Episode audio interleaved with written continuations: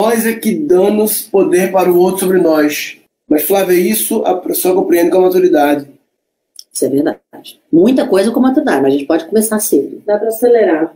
Dá para acelerar. Quando você já sabe que você vai adquirir isso com mais facilidade de maturidade, você já está começando a entender que você já pode fazer. Oh, é verdade. Você está entendendo? É. Porque se você já está com essa frase, você já sabe que você pode fazer. É. Então você já vai começar a fazer um exercício disso. É. Óbvio que eu queria ter toda essa cabeça que eu tenho é. com 52 anos. Óbvio que eu queria ter com 20.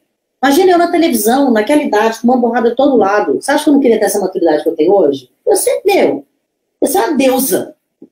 Então, muitas vezes eu voltei para casa chorando. Muitas vezes. Hoje, eu, eu choro por outras coisas. Sabe?